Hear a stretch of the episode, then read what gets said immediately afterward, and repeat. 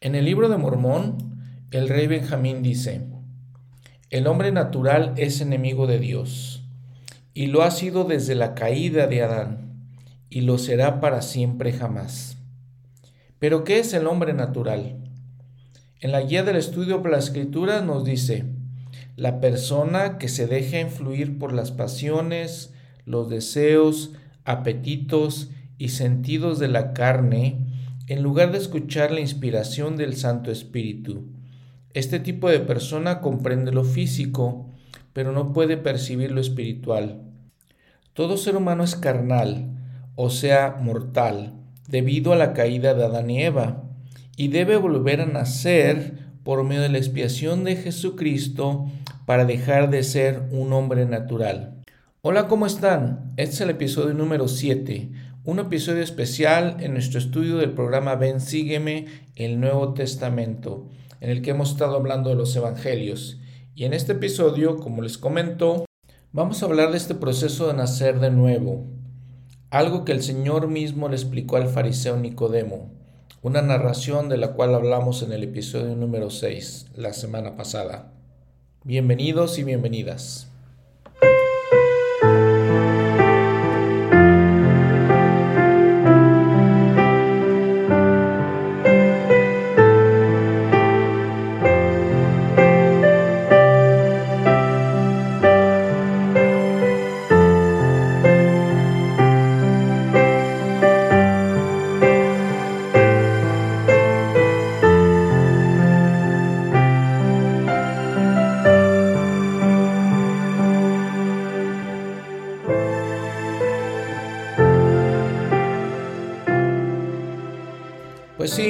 Evangelio de Juan, capítulo 3, nos narra esta historia, en donde este hombre Nicodemo viene a visitar al Señor y le dice que saben que Él viene de Dios, y respondiendo Jesús le dijo, de cierto, de cierto te digo, que el que no naciere de nuevo no puede ver el reino de Dios. Y Nicodemo pues se queda perplejo, en no entendiendo exactamente lo que está hablando el Señor. Eso es lo que entendemos en esta narración. Y nuevamente el Señor le dice, el versículo 5, de cierto te digo que el que no naciere de agua y del Espíritu no puede entrar en el reino de Dios. El Señor le dice primero, tiene que nacer de nuevo, todos tenemos que nacer de nuevo, para entrar al reino de Dios y luego le dice, el que no naciere del agua y del espíritu, refiriéndose al bautismo por agua, por inmersión y también a la recepción del Espíritu Santo. Pero entonces queremos concentrarnos en esta doctrina que les estoy comentando, el nacer de nuevo. El presidente David McKay menciona, abro una cita, el hombre es un ser de dualidad, y su vida es un plan de Dios. Esta es la primera realidad fundamental que se debe tener en cuenta. El hombre tiene un cuerpo natural y un cuerpo espiritual. Y las escrituras, las escrituras son muy explícitas al afirmarlo. Y los dioses formaron al hombre del polvo de la tierra y tomaron su espíritu. Esto es el espíritu del hombre y lo pusieron dentro de él, y soplaron en su nariz el aliento de vida, y el hombre fue un alma viviente. Por lo tanto, el cuerpo del hombre es el tabernáculo en el cual mora su espíritu. Cierro la cita. Y entonces continuando con esta idea de lo que nos dice el presidente David McKay, de que somos seres duales, que tenemos una parte carnal, una parte natural y tenemos una parte espiritual. Y pensando nuevamente en el mensaje del rey Benjamín, que esa parte natural de nosotros es enemigo de Dios y lo será para siempre jamás. El apóstol Pablo nos explica también los problemas que suceden cuando nosotros nos dejamos llevar por estos deseos de la carne, por este hombre natural. Gálatas 5, versículo 16 dice, digo pues, andad en el Espíritu y no satisfagáis los deseos de la carne, porque el deseo de la carne es contra el espíritu, y el del espíritu es contra la carne, y estos se oponen entre sí, para que no hagáis lo que quisierais. Versículo 19, y manifiestas son las obras de la carne, que son adulterio, fornicación, inmundicia, lascivia, idolatría, hechicería, enemistades, pleitos, celos, iras, contiendas, disensiones, herejías, envidias, homicidios, borracheras, orgías y cosas semejantes a estas, de las cuales os advierto, como ya, os lo he dicho, que los que hacen tales cosas no heredarán el reino de Dios. Contrario a eso, continúa el apóstol Pablo, pero el fruto del Espíritu es amor, gozo, paz, longanimidad, benignidad, bondad, fe, mansedumbre y templanza. Contra tales cosas no hay ley.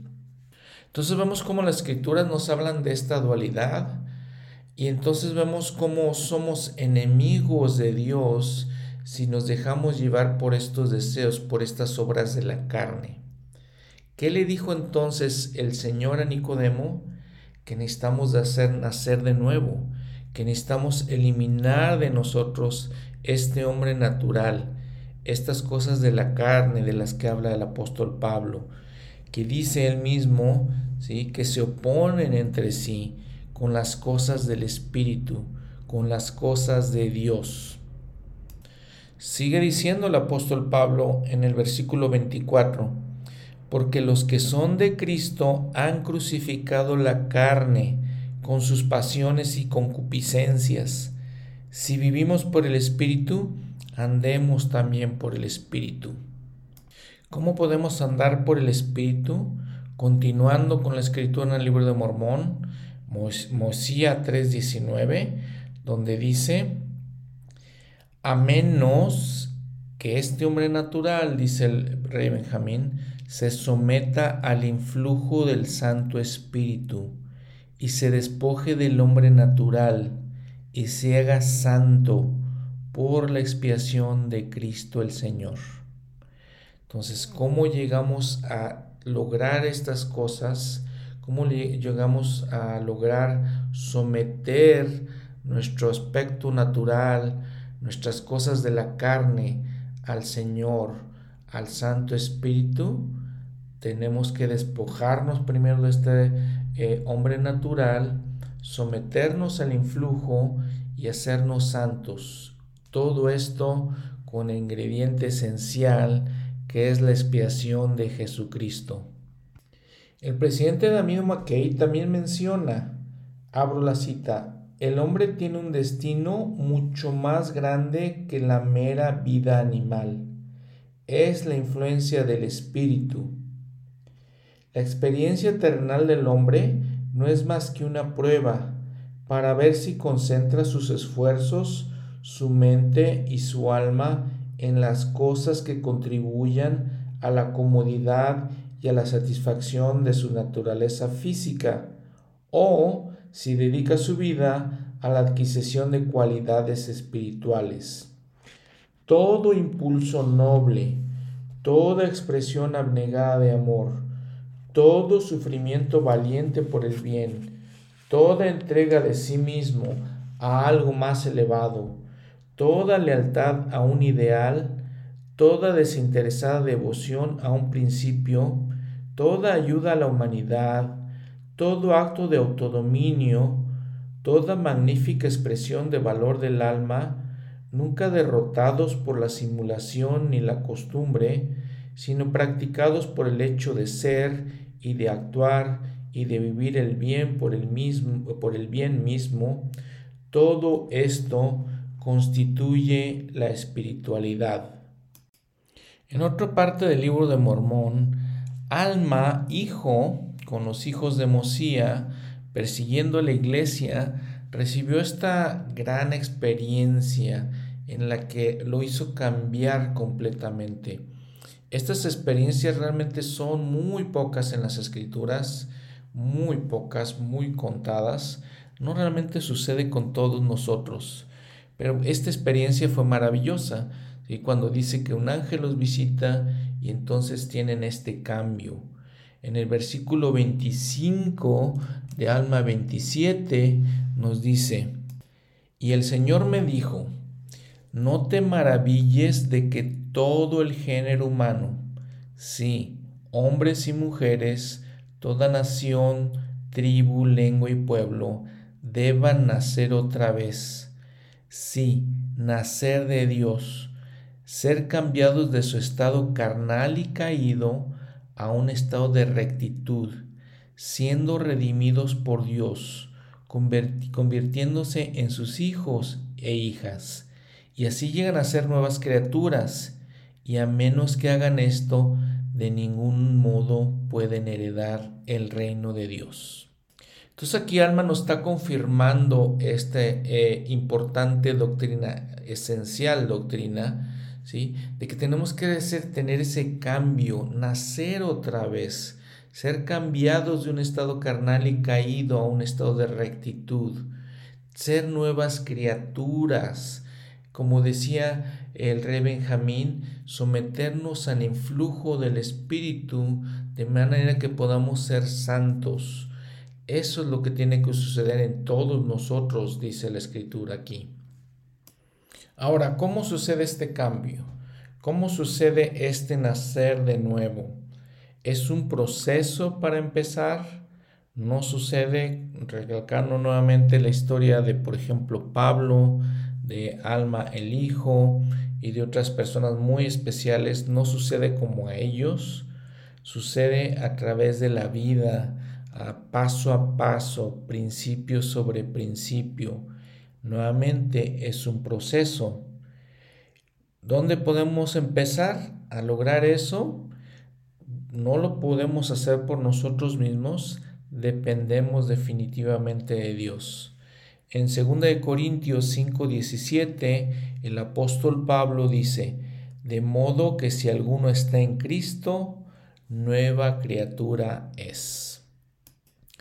El Todd Christofferson en una conferencia general en abril del 2008 dice, es obvio que el renacimiento espiritual se origina con la fe en Jesucristo, por cuya gracia cambiamos. Más específicamente, es la fe en Cristo como el expiador, el redentor, que limpia del pecado y santifica.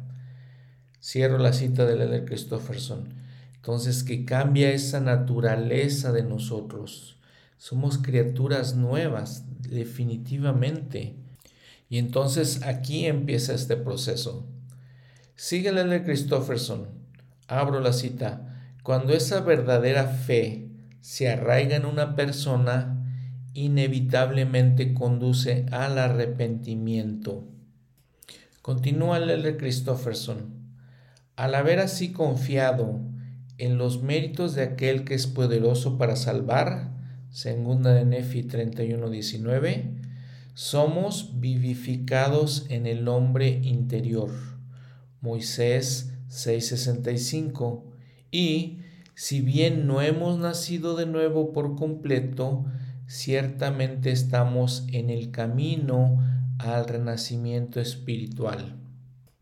Ahora recalcando lo que les estaba comentando, dice Lele Christofferson, ¿sí? que esto es un proceso gradual.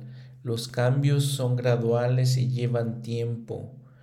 Dice él que a, diferencia de nacer eh, físicamente, el volver a nacer es un proceso más que un acontecimiento y dedicarnos a ese proceso es el propósito central de la vida terrenal. Él dice además que si participamos dignamente de la Santa Cena cada semana y recurrimos al Espíritu Santo, esto nos ayuda a eliminar los últimos vestigios de impureza en nosotros. El Elder Bednar también nos instruye. Dice, abro la cita, se nos ha instruido que debemos venir a Cristo y perfeccionarnos en Él y abstenernos de toda impiedad. Moroni 10:32. Convertirnos en nuevas criaturas en Cristo. Segunda de Corintios 5:17. Despojarnos del hombre natural. Moisés, Moisés 3:19. Y experimentar un potente cambio en nosotros, o sea, en nuestros corazones, por lo que ya no tenemos más disposición a obrar mal, sino hacer lo bueno continuamente. Mosías 5.2. Tengan a bien notar que la conversión que se describe en esos versículos es potente, no pequeña. Es un nacimiento espiritual y un cambio fundamental en lo que sentimos y en lo que deseamos, en lo que pensamos, en lo que hacemos y en lo que somos. En efecto, la esencia del Evangelio de Jesucristo supone un cambio fundamental y permanente en nuestra naturaleza, lo cual es posible a través de nuestra dependencia en los méritos y misericordia y gracia del Santo Mesías. Al escoger seguir al Maestro, escogemos cambiar para nacer de nuevo espiritualmente. Cierro la cita. Ahora, también nos advierte el de Bernard. Abro la cita. El sumergirnos de vez en cuando y de manera superficial en la doctrina de Cristo y la participación parcial en su iglesia restaurada no producirá la transformación espiritual que nos permita andar en vida nueva. Más bien, se requiere la fidelidad a los convenios, la dedicación constante y el ofrecer toda nuestra alma a Dios, si es que vamos a recibir las bendiciones de la eternidad. Cierro la cita. En el libro de Mormón, otra vez vemos Omni 1.26. Quisiera que vinieseis a Cristo el cual es el Santo de Israel, y participaseis de su salvación y del poder de su redención. Sí, venid a Él y ofrecedle vuestras almas enteras como ofrenda, y continuad ayunando y orando, y perseverad hasta el fin, y así como vive el Señor, seréis salvos. Entonces, ¿qué es lo que aprendemos de todas estas escrituras, de todos estos mensajes, de cómo podemos llegar a ser criaturas nuevas, cómo podemos tener ese cambio en nuestros corazones, cómo podemos tener, llegar a ese punto donde no tengamos más el deseo de pecar. ¿Cómo puede ser eso? Le habíamos comentado entonces, el ingrediente principal de todo esto es la expiación de Cristo y entonces porque es el medio por cual lo logramos, pero entonces la fe en Él, la fe en Jesucristo se, es fundamental. Ahora, esta fe nos lleva al proceso de buscar cambiar, arrepentirnos de nuestros pecados. Y al arrepentirnos de nuestros pecados, así como le dijo el Señor a Nicodemo, entonces vienen las otras ordenanzas, el bautismo la, la santificación por la recepción del Espíritu Santo. El Señor mismo le dijo al pueblo en América, cuando visitó, los visitó, dice, y este es el mandamiento, arrepentíos todos vosotros extremos de la tierra, y venid a mí, y sed bautizados en mi nombre, para que seáis santificados por la recepción del Espíritu Santo, a fin de que en el postrer día os presentéis ante mí sin manchas. Entonces, vean todo este proceso. Entonces, venimos a Cristo, como aprendimos en Omni, como dice el Señor aquí mismo, tenemos fe en Él, nos arrepentimos, participamos de las ordenanzas del bautismo y la confirmación del Espíritu Santo, y entonces perseveramos hasta el fin. Dice, guardamos los convenios que hemos hecho, eh, oramos, ayunamos, participamos de las ordenanzas, servimos y entonces nos, eh, con, eso, con este empuje, con estas cosas que hacemos, llegamos a ser herederos del reino de Dios. Y por medio de todas estas cosas obtenemos, obtenemos poder, poder moral y espiritual. Dice Lele Christofferson, abro la cita, ¿cuál es la fuente de ese poder moral y espiritual? ¿Y cómo se obtiene? La fuente es Dios. Obtenemos ese poder mediante los convenios que hacemos con Él. En el sendero del convenio encontramos un suministro constante de dones y de ayuda. La caridad nunca deja de ser, 1 de Corintios 13:8, el amor engendra amor, la compasión engendra compasión, la virtud engendra virtud, la dedicación engendra lealtad, el servicio engendra regocijo. Cierro la cita.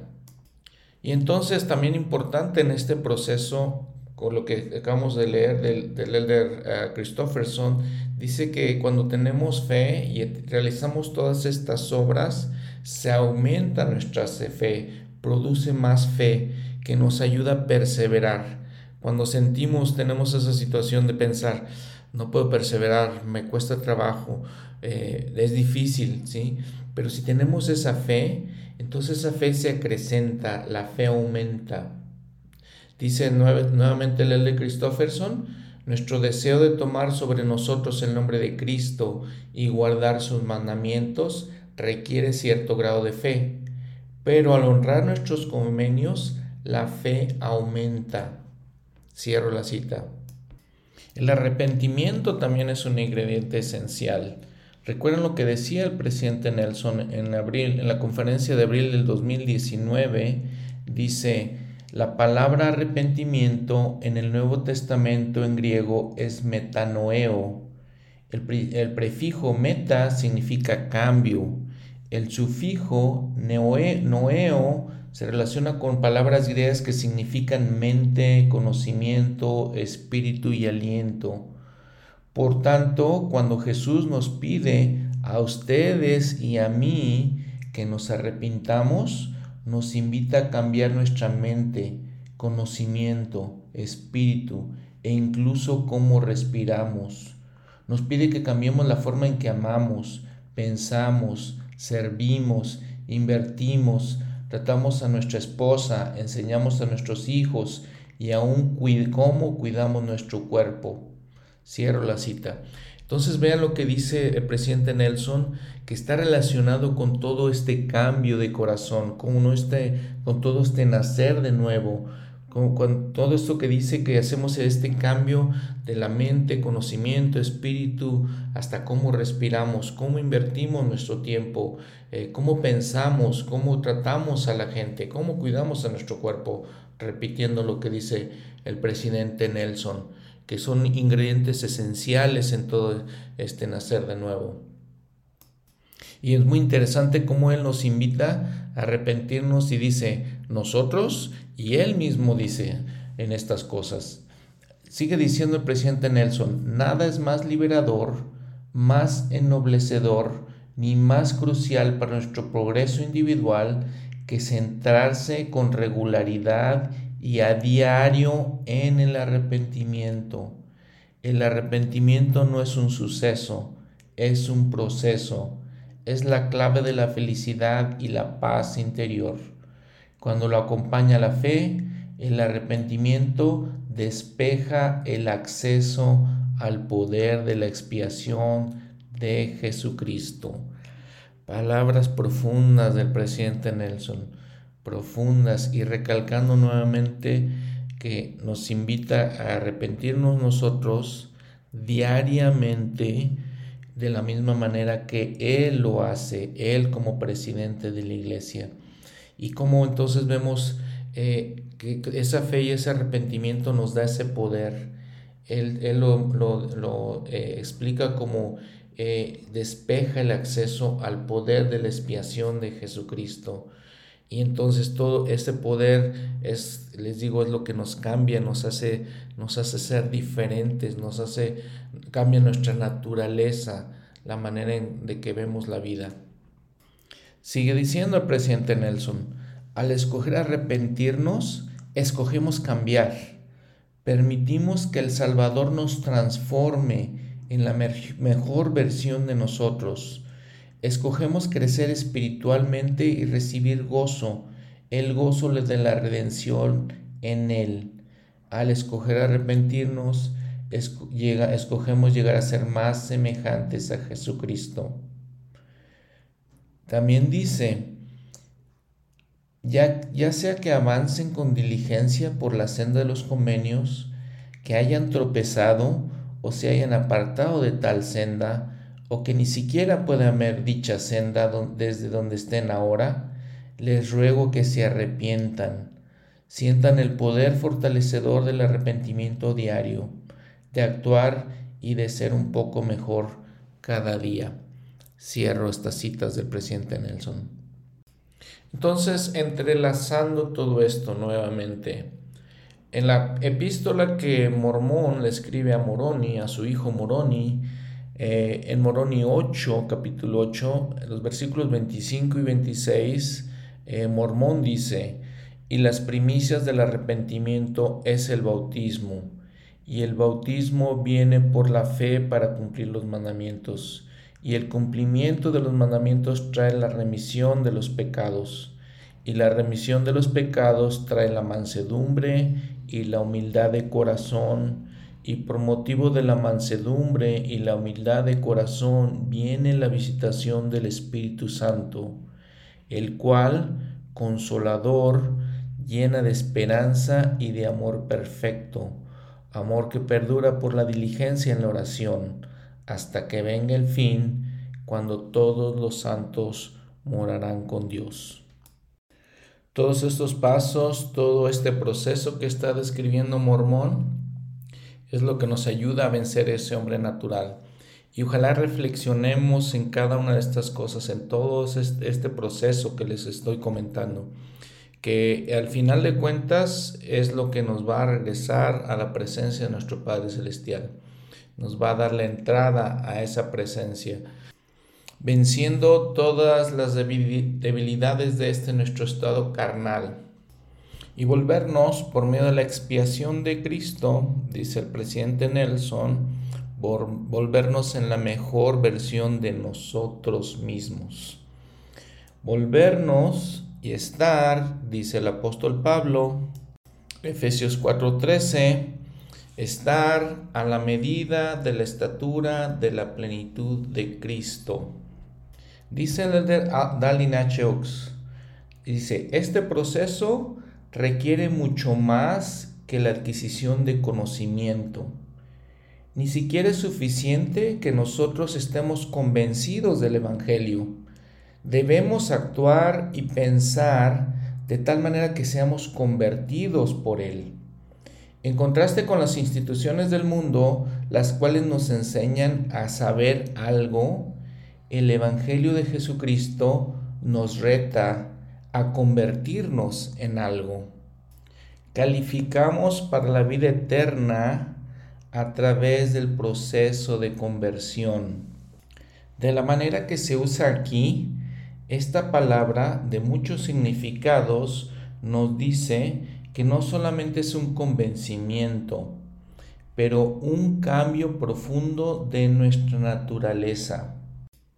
Y luego se refiere el presidente Oaks al momento en el que el Señor está hablando con Simón Pedro, con los apóstoles en general, y les pregunta en Mateo 16, versículo 15, Él les dijo, ¿y vosotros quién decís que soy yo? Respondió Simón Pedro y dijo, Tú eres el Cristo, el Hijo del Dios viviente. Entonces respondió Jesús, le dijo, respondiendo Jesús le dijo, Bienaventurado eres, Simón, hijo de Jonás, porque no te lo reveló carne ni sangre, sino mi Padre que está en los cielos. Sigue diciendo el presidente Ox, Pedro tenía un testimonio. Él sabía que Jesús era el Cristo, el Mesías prometido, y lo declaró. Testificar es saber y declarar. Pero después, dice él, Jesús les enseñó a estos mismos hombres acerca de la conversión, la cual es mucho más que un testimonio. Cuando los discípulos le preguntaron, ¿quién es el más grande en el reino de los cielos? En Mateo 18, 2 al 4, nos dice, y llamando Jesús un niño, lo puso en medio de ellos, y dijo, de cierto os digo que si no os volvéis y os hacéis como niños, no entraréis en el reino de los cielos. Así que cualquiera que se humille como este niño, ese es el mayor en el reino de los cielos. Después, continuó el, presidente Ox, el Salvador confirmó la importancia de estar convertidos, aún para aquellos que tienen un testimonio de la verdad. En las sublimes instrucciones dadas en la última cena, le dijo a Simón Pedro, Lucas 22, 32, Pero yo he rogado por ti, que tu fe no falte y tú, una vez vuelto, fortalece a tus hermanos. Si vemos la nota al pie de la página, ahí dice, es decir, convertido, conversión, convertir. Y ahí mismo nos enlaza con la eh, escritura de Moisés 3.19, que hablamos del rey Benjamín, y ven cómo esto, les digo, se, se une, se entrelaza todas estas ideas porque dice que el hombre natural es enemigo de Dios y lo ha sido desde la caída de Adán y lo será para siempre jamás, a menos que nos sometamos al influjo del Santo Espíritu y nos despojemos del hombre natural y nos hagamos santos, nos santifiquemos por la expiación de Cristo el Señor y nos volvamos como un niño. Recuerden lo que estaba diciendo el Señor a Pedro, ser como los niños nos volvamos como un niño, sumiso, manso, humilde, paciente, lleno de amor y dispuesto a someterse a cuando el Señor juzgue conveniente infligir sobre él, tal como un niño se somete a su padre. Qué impresionante, profunda, eh, muy profunda esta escritura que, eh, con la que comencé este episodio, de lo que dice el rey Benjamín en, en Mosía 3:19, muy profunda, muy impresionante, todo este proceso de conversión. Fe en Jesucristo, testimonio, arrepentimiento, la conversión, el cambio en nuestro corazón, el envolvernos criaturas nuevas. En, como sigue diciendo el presidente Oaks, Ahora es el tiempo para que cada uno de nosotros trabaje hacia nuestra conversión personal, hacia volvernos lo que nuestro Padre Celestial desea que nos volvamos. El Evangelio de Jesucristo es el plan por el cual nos volvemos lo que los hijos de Dios deben de volverse, deben de convertirse. Este estado perfecto y sin mancha resultará de una sucesión constante de convenios, ordenanzas y acciones y la acumulación de decisiones correctas y de un arrepentimiento continuo hasta que repitiendo nuevamente la idea que hemos estado diciendo constantemente en este episodio, hasta que, como dice el rey Benjamín, que sucedió al final de su discurso, se haya efectuado un potente cambio en nosotros, o sea, en nuestros corazones, por lo que ya no tenemos más disposición a obrar mal, sino a hacer lo bueno continuamente. Gracias por escuchar este episodio. Que tengan una muy buena semana. Nos vemos con el episodio 8 en el cual vamos a hablar del eh, discurso del sermón más importante en la historia de la humanidad, el más profundo, el más influyente, el sermón del monte. Gracias, hasta luego.